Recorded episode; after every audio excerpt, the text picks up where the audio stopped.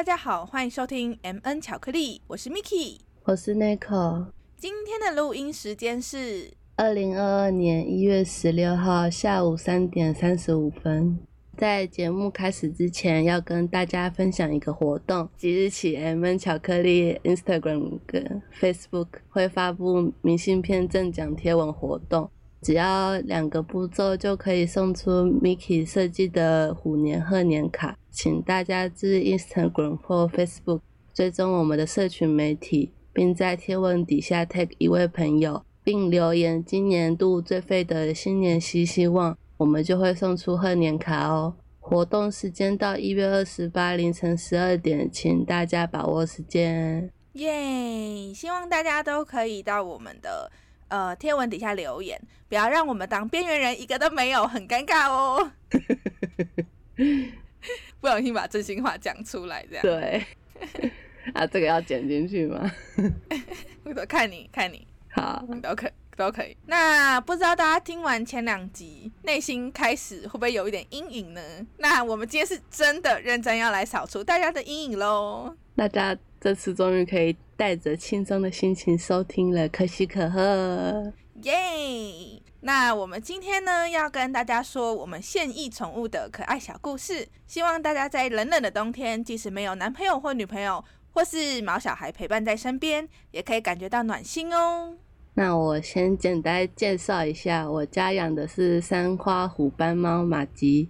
Miki 养的是三线鼠奶油。那说起来，我跟奶油也有段小缘分，是只可爱的三线鼠。没错，没错。当初我去领养奶油的时候，就是 Nico 陪我一起去的。嗯，好，那就如果大家有听前面几集的话，就会知道，就我人生里夹杂还蛮多跟动物有关的死亡阴影。就真的很多动物在我身边，最后的结果就是死亡啦，就是不知道。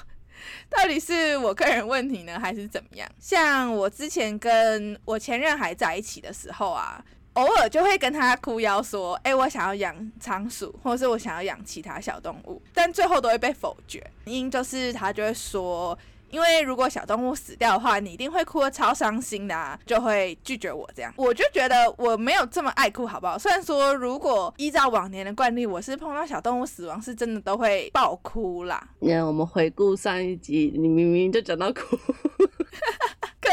我我觉得，我觉得讲到动物哭跟爱哭是两件事。哎，我要自清自清。我觉得不用太意外啦，就是或许对很多男生来说，我们都是很爱哭的。我觉得也是有可能啦，就是大家可能爱哭标准是不一样。对。可是后来恢复单身很长一段时间之后，我就在思考，为什么我养一只仓鼠还要别人的同意？我就觉得太不合理了吧。所以后来我就开始做很多关于小动物饲养的功课。当时我身边有一个很亲近的好朋友，也养了仓鼠。除了问对方一些仓鼠饲养的心得，还有一些疑问或者解答之外，就也是经常看到他在社群媒体晒出鼠照，就心很痒这样子。我觉得很好笑的是，我每次就打字打出鼠照，就是老鼠的鼠，然后照片照这两个字，我不知道为什么都会很羞耻，我都觉得一直想要裸照。等一下，鼠照是什么奇怪缩写？不要乱缩写好吗？你以为是心偷吗？而且讲到鼠照，我第一瞬间只会想到凤梨叔叔，谁会想到裸照啦？不是，哎，不是，重点是你讲心头。现在听节目的人一定不知道什么是心头。他说的心头是薪水的薪，然后小偷的偷，就是薪水小偷的简称。才不会有人这样讲好吗？有好不好？我看到很多人都这样子简称。真的吗？有人简称心头吗？对，舌头剪掉，舌头剪掉，气死！那不然鼠照的全名应该叫什么？呃，仓鼠可爱的写真照片，很值得，很值得缩写吧？那就可爱照片就好啦。就是，可是你要强调是鼠啊，不是狗，也不是猫，那就仓鼠可爱照片就好啦，六个字而已啊。你说仓鼠可爱照片吗？对啊，好啦，北车都有人简称了，算了。对啊，你看，所以简称鼠照应该是合理的吧？我不想说什么。好啦，这题外话。不过，就是说到养仓鼠这件事情啊，其实我从做功课啊，然后询问这些相关知识之外呢，其实我拖了至少有一年没有行动吧，就只是在做一些资料收集之类，都没有真的实际去，不管是找领养也好，找其他管道也好，就是都没有去做真正的作为吧。其实蛮大一部分原因就是因为我自己知道仓鼠的生命真的很短，通常都是一年或两年左右。如果有到三年的话，其实是真的蛮幸运的。以三线鼠之类的小型仓鼠来说，三年已经算是很长寿的了。其实前任唯一说的合理的事情，就只有在宠物死掉的时候，我会非常伤心。这点我自己也是可以预期的啦，因为我连以前感情很好的同事离职，我都会哭。就是我之前有跟朋友一起去看《月老》这部电影，内容是什么我就先不爆雷。但是因为里面有很多跟动物相关的画面，我也是在电影院哭到爆，哭到我朋友会没办法看那个剧情，然后转过来，然后塞给我卫生纸这样子。眨眼，真的是认人哭。后面彩蛋的部分也有工作人员跟自己宠物的合照，还有他们写给他们宠物的话会打在那个荧幕上。我也是整个看片尾，然后再爆哭一次。哎，呃，那就认真在动物方面，你真的是爱哭鬼，盖章。好啦，我觉得可以，可以，我可以接受这个这个改章。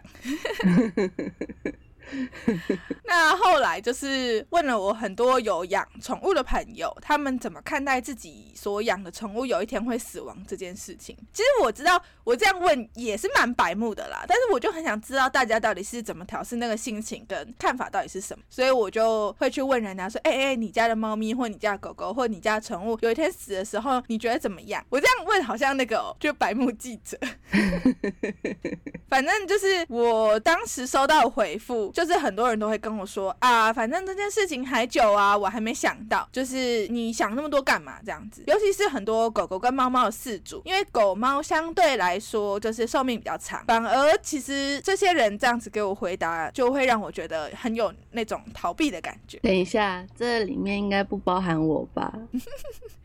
其实我问过你，你有记得吗？我有问过啊，我说再养一只就好了。对，但是我不太确定你这样子的回答到底算不算逃避。应该也不算是啦。但是就因为我也不能确定我能不能在这一只死亡之后，然后马上养新的，我不能确定自己心态能不能调试的这么快，所以你的回答我对我来说没有帮助啦。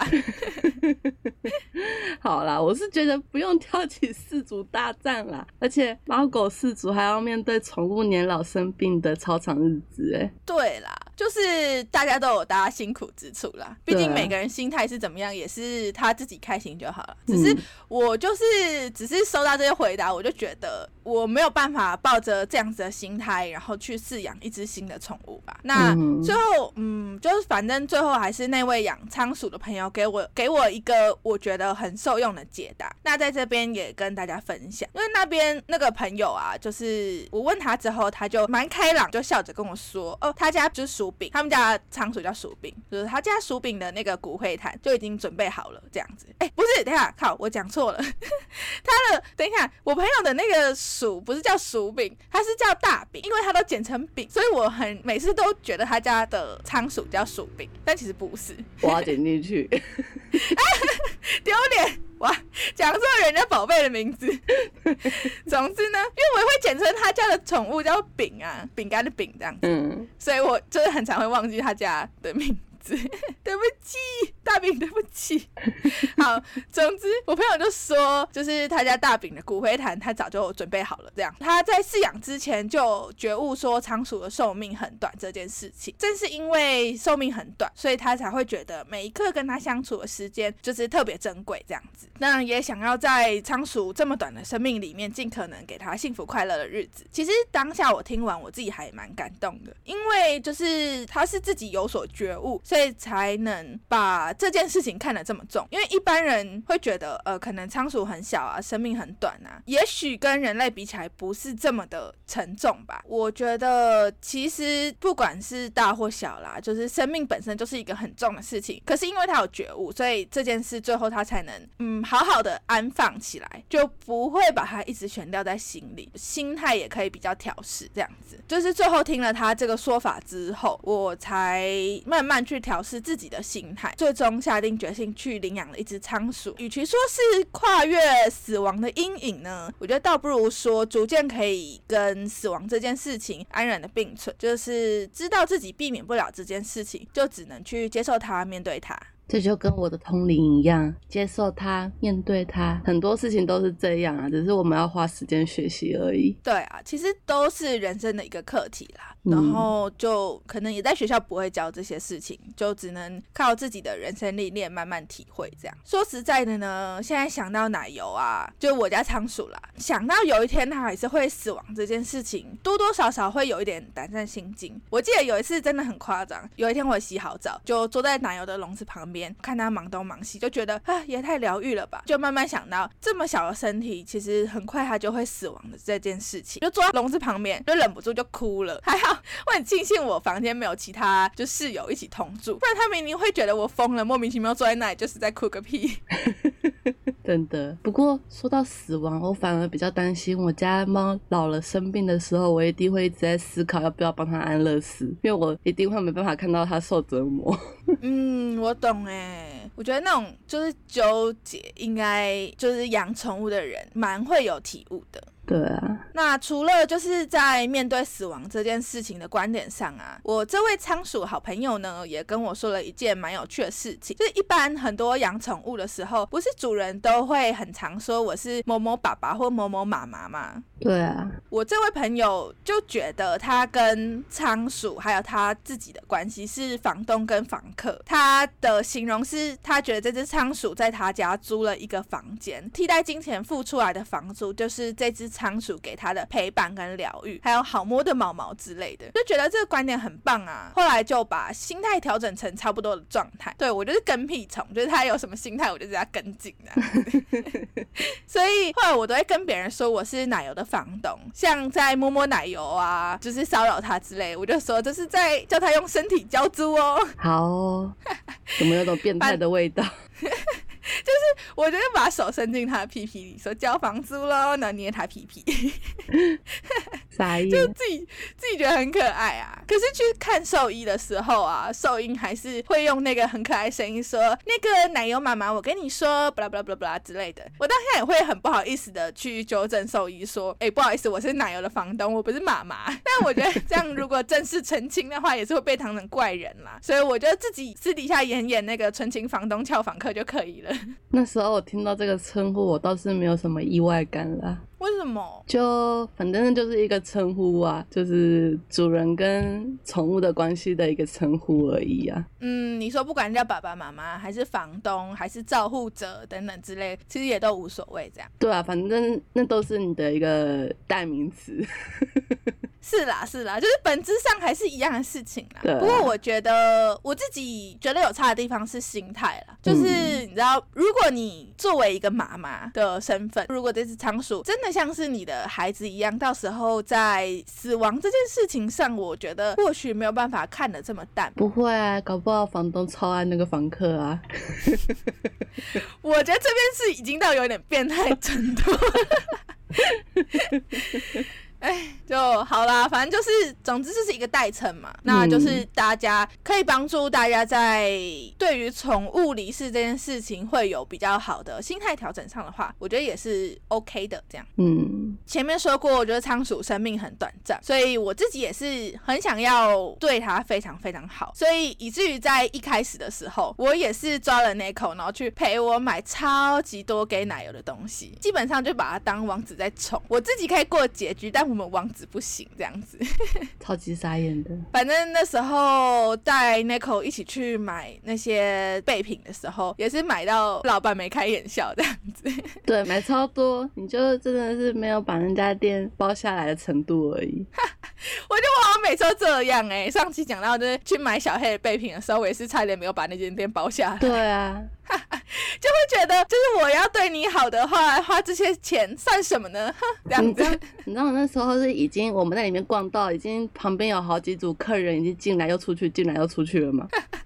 我 我完全没有注意，我是沉浸在我自己购物的世界，想说啊，我们家王子可能需要这个，那个也要，那个也要，那个啊，好需要，就每个都超需要。买到后来，老板还送你东西，对他送超多，他甚至直接就是装的那个袋，直接送我一个全新的布布袋，就那种帆布袋，还蛮好的。我就觉得，好，我可能已经直接升级成 B V I P 了。这样对，唉，他可能就 就是那个月就等你这一单。真的 很期待我去这样子。对啊，后来就是可能因为我这个行为的关系啦，奶油就变得有一点点娇生惯养。如果给他不喜欢的零食或不喜欢的食物，他就会闻两下，很明显就是撇头这样子，一副哼，你怎么让这么可爱的我吃这种东西呢？就是那个那个王子的态度马上摆出来。傻眼，他是哈姆太郎哦。对。哎，我哈姆太郎还没有那么过分，好不好？至少哈姆太郎还懂得感恩。就是他是哈姆太郎里面那个大老板呢。啊，对对对对对对对对，有种那种感觉。遇到喜欢吃的东西啊，他真的会就是一把抢去，哎，就是你拿在手上，你就会感觉他小小的手或者他的嘴巴就这样，哼，整个拔过去这样子，真的是没有在心怀感恩的。虽然说如果我期待一只仓鼠要心怀感恩，我也是蛮变态的。但总之就是因为不管他就是拒吃还是吃，就动作都太可爱了。所以其实基本上我们家王子做什么事情，我也是全部都欢喜接受啦。有好几次我手指头就被他咬到大喷血，因为我自己有在练吉他，他刚好咬到我吉他要按和弦的位置上，所以就是整个礼拜按和弦都超级痛。我也是没有办法怪他，每次被咬到我就想说是我的错，是我的错，是我没有收回手指头，真的全部都是我的错。你怎么跟我爸妈对待我家猫一样，超级宠溺的？就是没办法啊，就已经把它当成。就是很重要的一个存在的时候，你就就是只能把全部的爱给他，然后就是剩下就觉得很满足这样子。你这个跟他爸爸妈妈没什么差别。不行，他也是我房客，我就是一个宠爱我房客的房东。那你就是爱房客的房东啦，就跟我讲的一样。对啊，我跟我跟我房客谈恋爱怎么样？是不能怎么样了。啊，我就有讲到，因为狗狗，所以跟我同事吵架。后来我发现，我有一次也是因为奶油，所以跟我爸吵架。我刚刚就仔细想到这件事情的时候，我就想想说，其实该不会是我的问题吧？不然每次都因为那个宠物跟别人吵架。那其实我爸也是一个挺爱动物的人，但是你也知道那种老一辈心态，就是把动物当成玩具在玩。所以我懂。嗯嗯嗯，就是他没有不喜欢，但是并没有想依照可能比较科学或其他方式来照顾这只宠物这样子。总之有一次我爸回家的时候，因为他之前回家都会看到我在喂食或打扫奶油家的时候，他也会挤过来凑一卡这样子。因为我自己是很经常跟奶油相处的人，所以大概知道他什么情形或什么动作是会咬人的，也知道怎么摸比较不会让他生气或没耐心。奶油本身也会比较熟悉我手的气味。所以其实通常有家人朋友来我家提出要摸奶油的需求的时候，我都会先恐吓他说：“哎，他会咬人哦。”这件事情其实我也叮咛过我爸说，不要乱摸他哪一边，尤其是头的部分，就是真的会被咬这样。嗯，就是他摸那边会不爽这样子。对对对对对，就是其实我摸是可以的，可是因为我知道他大概什么动作是要咬，然后可以收回手这样子，我自己抓的比较 OK，而且就算被咬到，我也知道怎么处置，或者是我可以忍下来，所以就自己就比较没有差。可是亲朋好友，你就总不能跟他说，哎，你被仓鼠咬到，你也不能动哦，不然你动的话，那个仓鼠会受伤。人家也会想说什么，我是人，他是仓鼠，你居然是先关心仓鼠之类，应该会有人这样想吧？我觉得会。对啊，所以我基本上都是先恐吓说。他一定会咬人，而且会咬到爆血。再看那个人反应，就是如果他是坚持要摸，我觉得让他摸。但是就是你知道，等于那个切结束就已经先签好这样子。我上次去没有说要摸，对，因为我好像记得你有跟我说过它会咬人。对，就是基本上如果很想看的话，我会抱出来给朋友看，但是摸就是另外一回事。这样，总之会咬人这件事情，我当然有叮咛过我爸爸。这样，某一次我爸就回家，又想要来玩鼠啊，我当然是好吧，就开了笼子，然后让他摸。那我爸就是特别白目，你知道吗？他就偏要去摸人家的头部，就摸一摸，但是被咬啊。大家不要想。小看仓鼠小小一只，它们的咬合力真的是非常非常惊人，就是真的会直接把你的手打个洞的那种感觉。我爸当然是一吓到，然后就有往后这样甩手，你要把手抽回来。奶油这么小只，但是被甩飞到旁边，虽然说还好是没有撞到任何东西或是受伤，但是当下他就有吓到，钻到小屋子躲起来这样。结果我我记得我也有一点点不笑啦，我看到我爸被咬，直接对我爸发飙，就是。我就是跟他讲说，我就已经跟你说过了，不要这样子摸，你还要这样摸。被咬的时候，我之前也跟他讲过，被咬不要马上抽回手，因为人的力气那么大，你一定会造成仓鼠受伤啊。你是要被咬着当下，你可能要吹气，就是吹他的脸，就嘴巴呼气吹他的脸，让他不喜欢，这样他就会放开，你再把手拿回来这样子。所以你必须要忍耐一小段时间。这件事我也跟我爸说过，但是他当下可能吓到吧，就是反射动作是抽回来。总之我就整。大发飙，虽然说我爸的感觉是有一点点理亏啦，可是他也摆出一个莫名其妙的态度，就觉得我干嘛生那么大气，而且是他被咬，哎，我就想说，我就已经警告过你了，而且你这么这么自己在那边那么屁要摸人家到被咬，也是活该，好不好？对，而且其实说实在的啦，就我身为饲主啊，跟动物的信任感好不容易才培养起来的，他这样一个动作可能吓到他或什么的，马上会让这个小动物回到警戒的状态。那前面的。培养可能都化为乌有，因为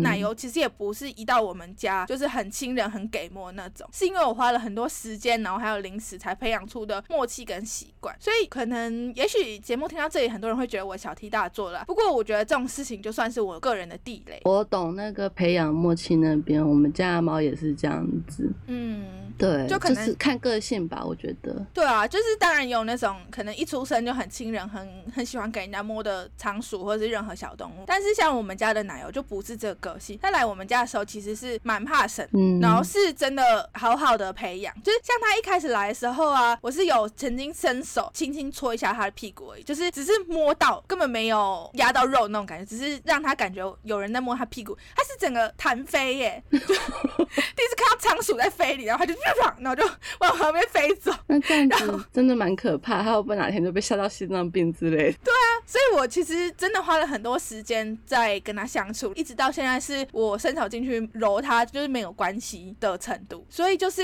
我很害怕，如果他当时吓到又丢回去原本的状态，我其实真的花了很多时间都是白费的。真的，我只能说你爸真的很屁，而且跟我爸有一群同工之妙。等一下会讲，我只能说，难道父母辈的人都是这样吗？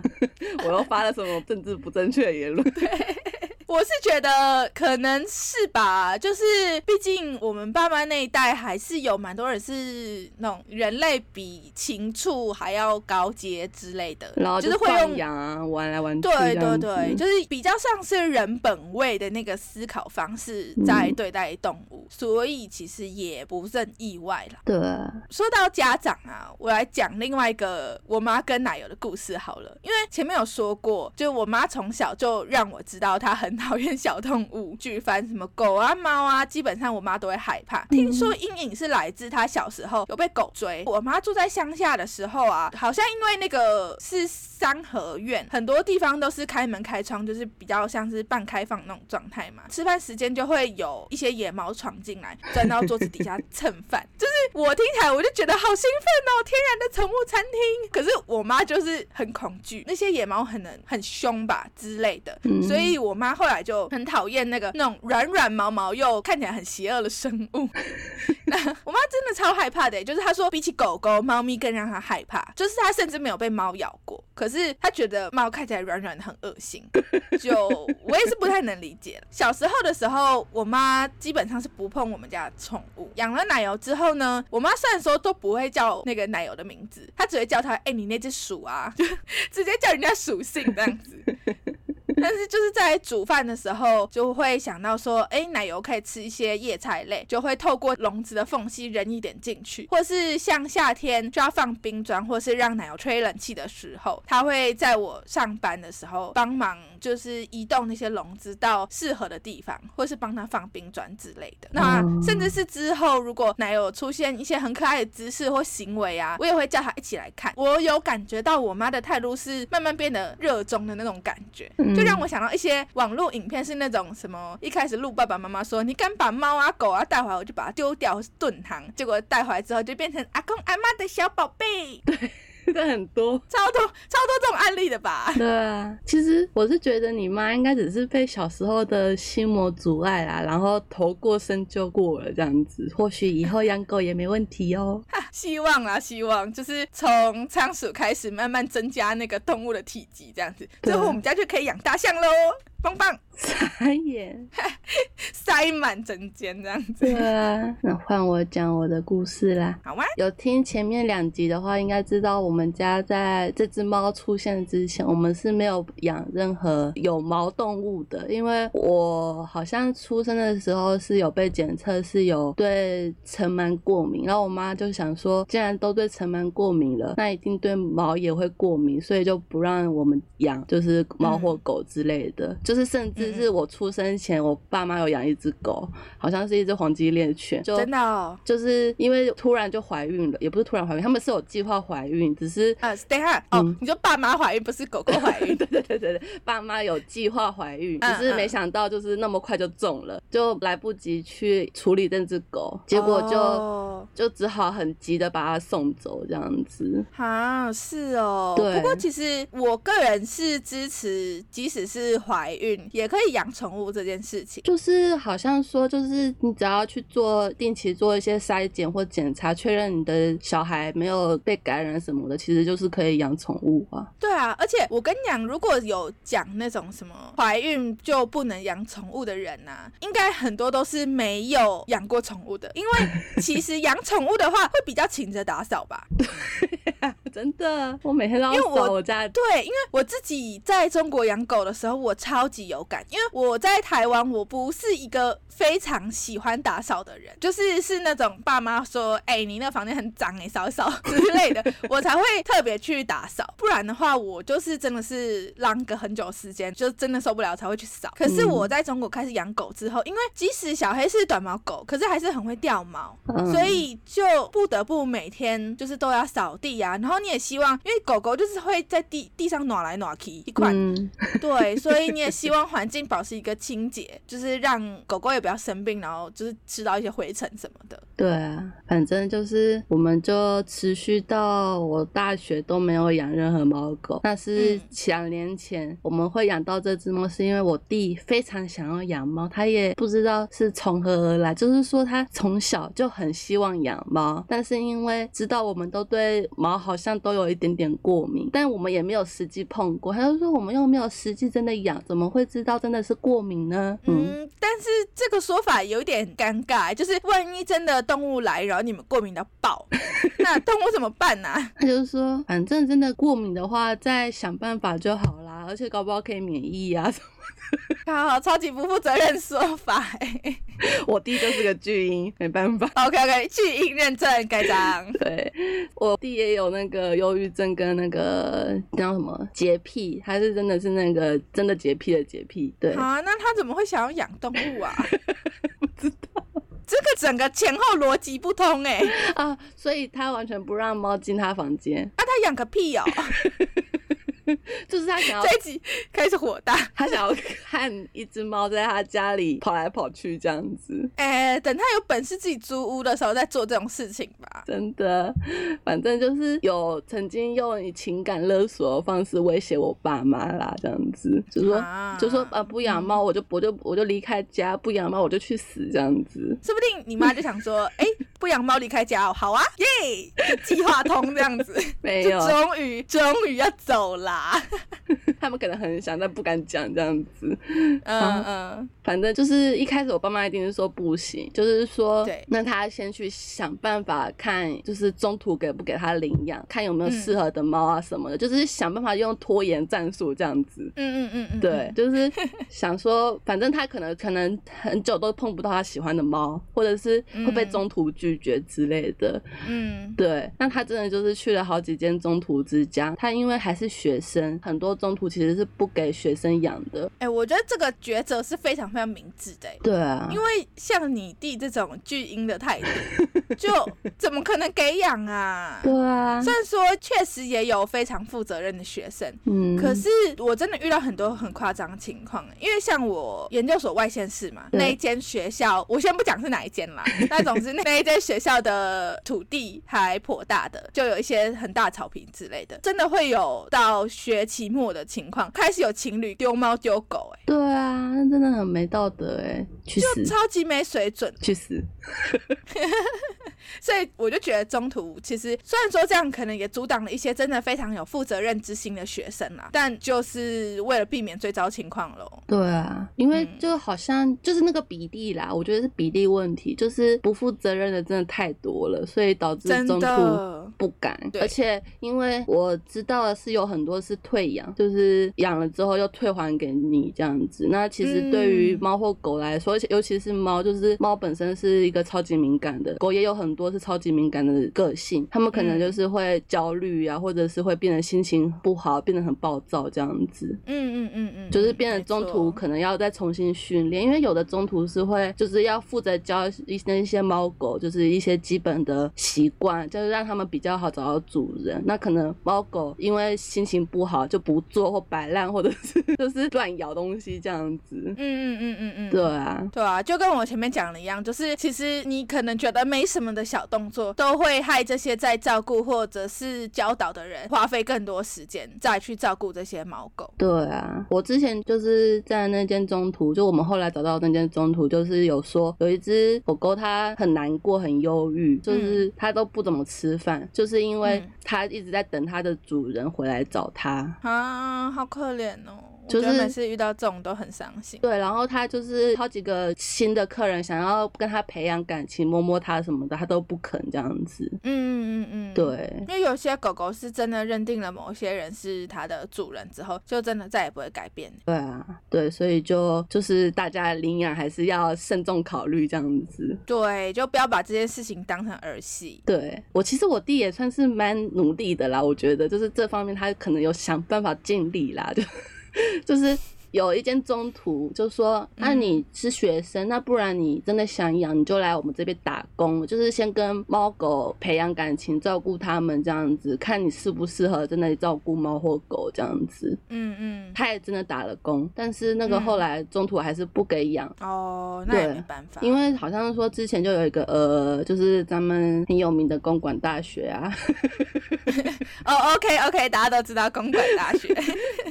就是有一个公管大学的资优生，我强调资优生懂。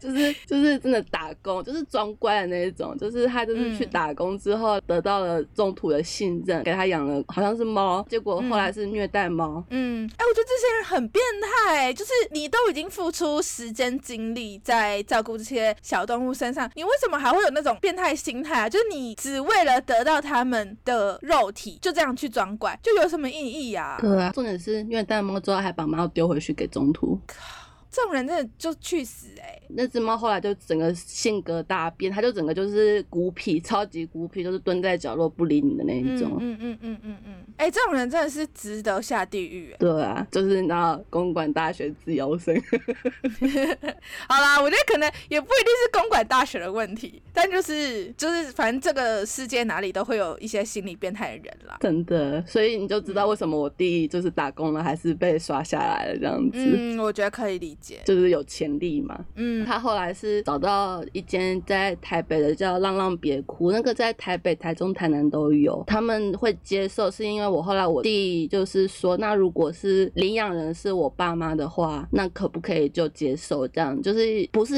他领养，是我们整个家一起领养这只猫这样子。嗯，就有一种有监护人的感觉。对对对，他们中途就勉强接受这个想法，那就是说，那你带爸妈还有姐姐一起来啊，然后看他们能不能接受猫或狗这样子。我们当然，我 我们真的是哎、哎、地震，地震，哎哎哎哎，还在摇吗？好摇，好摇。嗯，我现在不知道要跑还是不跑，我是跑不了了，你不是现在五楼，你跑不了了，我也是在五楼啊。对啊，你跑不了了。我看我家铁铝床在摇。哎、你地震的时候奶油会有感觉吗？呃，没有，他活在他自己的世界，就只有我有感觉而已啊！我们家的猫也会有感觉，然后它就会，啊，真假的？它就是嗯，它会看看东看西看，然后继续做它的事情。猫猫很没有危机意识，哎，就是啊，反正又不会塌下来，除非是那个啦，前几次有很大有发出声音的那一种。啊，你说房子会有一些噪音这样？对，就是像我房间有那个玻璃，就是我的嗯书柜是玻璃门，它就会发出嗯噼噼啪啪的声音这样子。嗯嗯嗯嗯，对，然后它才会它才会吓到。嗯，好，没事了，没事了，警报解除。好，继续。就我们真的就是带我爸妈，然后跟我一起去中途，然后你好像嗯也有一起去吗？我有带你去，对不对？呃，对我有跟你一起去浪浪北哭，别哭，别别哭是什么？让让别哭，对一起去吃饭。嗯，对对对，反正就是那个，我觉得那个环境应该算还 OK 吧。就是你觉得 OK 吗？我觉得某种程度上来说还算蛮 OK 的，只是我自己比较。没有很喜欢的地方，是因为会有很多小朋友，就是有那种爸爸妈妈带年纪比较小的小朋友去。对那我自己对于小朋友跟动物相处有一些阴影啦，就会看的不是很习惯，但是就毕竟是店家的规矩，所以就尊重这样。总不能像古典玫瑰园一样，就是限制十八岁以下不能进来吧？也可以呀、很多地方现在都会限制，好不好？连台南的咖啡厅现在都会限制，说什么十二岁以下不得进入。我记得，哦，好像有。对啊，因为我同事是那个带两个小朋友的妈妈嘛，现在小朋友应该也就一两岁而已，所以嗯他很多他想去的咖啡厅，其实到最后都不能进去。不过中途好像没办法，就是 对，就总之没有这个规定啦，对就是反正就尊重人家店里的规矩嘛。嗯，反正我们就到猫那一区，然后就跟猫玩这样子。那当然就是玩得很开心，所以就接受我弟要领养那只猫的想法这样子。那他怎么选那只猫的也很妙，就是他到那间中途之后，然后就坐在椅子上，他想说等猫来找他，就是看猫园。嗯嗯嗯嗯，结果就是这只猫就是来找他，就是跑到他腿上坐下来。当时是叫 Hebe，是因为母猫刚好生三胎，刚好就叫 SHE 这样子。很幽默哎、对结果后来就发现这只猫就是平常都在睡觉，那它去了好几次都在睡觉，就想说它应该是一只真的很安静的好猫咪。我这边要先特别讲清楚，因为在后面有反差。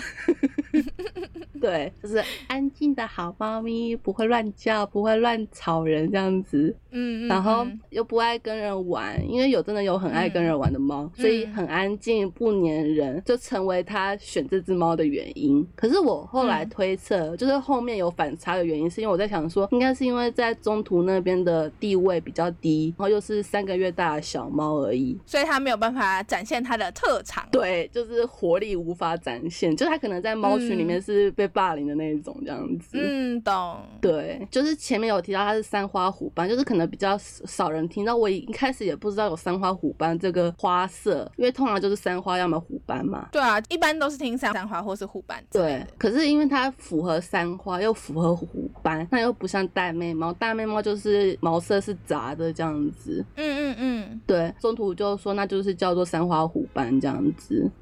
怎么感觉是他自己发明的我 没有，这网络上查是真的有人这样，现在有些人会开始叫三花虎斑这样子。啊？真的、啊？，对，就是嗯没办法归类，只好自己单独一类这样子。嗯嗯嗯，对。结果后来我爸妈还要先缴一笔赎金，是绑架哦。就说是长期照护的费用，就是这这几个这些日子来照顾这这只猫的费用，要由他们就是出这样子。嗯，才能领养。他们是说这笔费用，他们之后会继续用在照顾那些宠物的份上，这样子。嗯。嗯，对，那我们后来是满足月才带去结扎，就是在中途那边是没有结扎，是我们自己在另外去结扎。结果就发现它耳朵有长霉菌，我就超级傻眼，我想说，哇靠，是怎么样领来一只不健康的猫是？就是很三个月开始，然后猫可能嗯十五年的寿命，我们一开始就拿到一只不健康的猫咪，那后面不就是 K 聊聊吗？嗯嗯，对啊，也是啦，也是啦，就觉得开始那个荷包有点在哭泣。对啊，医生是说可能是被母猫或者是其他小猫传染的，那还好可以治好，只是花了很长一段时间这样子。嗯，还好还好。那另外要说，就是因为疫情期间，很多中途之家减少很多客人。那我知道的是，让让别哭好像有做餐点外带的服务，所以大家有余力的话，可以多多捧场他们。他们官网也有卖周边商品，就是大家小支持都是帮忙建立猫猫狗狗稳定的基本生活环境。好，就是我这边先讲一下，我们也是这一集完全没有夜配啦，就是真的是因为我们有去过浪浪别库，我们也比较注意在就是动物收容跟呃领养这一块的议题，所以就是推荐大家如果也对相关议题有兴趣的话，就可以去支持他们这样子。那我们下一集会在二月一号周二凌晨十二点更新，届时会继续分享我的猫的故事，那请大家敬请期待。那我们要宣传一下社群媒体的部分，我们在使用的社群媒体有 Instagram 跟 Facebook，在 Instagram 请搜寻 M N C H A T 点 C H O C O，Facebook 请搜寻 M N 巧克力。我们的 Instagram 跟 Facebook 之后会有不定期的更新跟活动，欢迎大家踊跃参加。我们基本上都会看所有的留言，也会回应，欢迎大家追踪哦。好，那现在到 Spotify、Apple Podcast、Google Podcast、KKBox、Sound On 一样搜寻 M 巧克力，就可以搜寻到我们的节目。我们每周五凌晨十二点固定更新，希望大家多多订阅和追踪哦。那欢迎到 Apple Podcast 的节目评论给我们五星好评，以及你们想对我们说的话，我们会收集之后在每集结束念大家的留言，并回馈我们对于留言的看法哦。好，那我们今天节目就到这里喽，大家拜拜。拜拜。